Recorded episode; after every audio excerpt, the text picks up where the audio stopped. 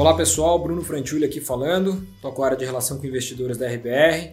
Eu vou falar rapidamente sobre os highlights de resultado mensal do RBR-R11 referente a fevereiro de 2022. A gente distribuiu R$ 1,10 por cota, isso dá um dividend yield anualizado de 14% ao ano, e a gente conta ainda com uma reserva de 0,32 centavos por cota que serão distribuídos naturalmente ao longo do semestre. O fundo é um fundo de CRI, só compra CRI, são 39 operações, tem um PL de 1 bilhão, mais ou menos aproximadamente, de 1 bilhão de reais. Ele tem uma duration curto, prazo médio das operações é bem curto, aproximadamente 4 anos, e ele tem uma razão de garantia de 65%, o LTV, né, o long to value dele é de 65%. Além disso, ele tem uma carteira com uma indexação híbrida que conta aí com 30% em CDI, 64% em inflação e 7% numa taxa pré-fixada. Com highlights do mês de fevereiro de 22, a gente fez dois investimentos do book tático, aproximadamente 20, 20 milhões de reais em dois CRIs, maiores detalhes aí no relatório. E também a gente vendeu cinco operações uh, acarretando em ganho de capital para a carteira. Foram operações que a gente vendeu no secundário e que gerou 0,08 centavos por cota para o resultado mensal do fundo. Então acho que é isso. Maiores detalhes vocês podem encontrar no relatório.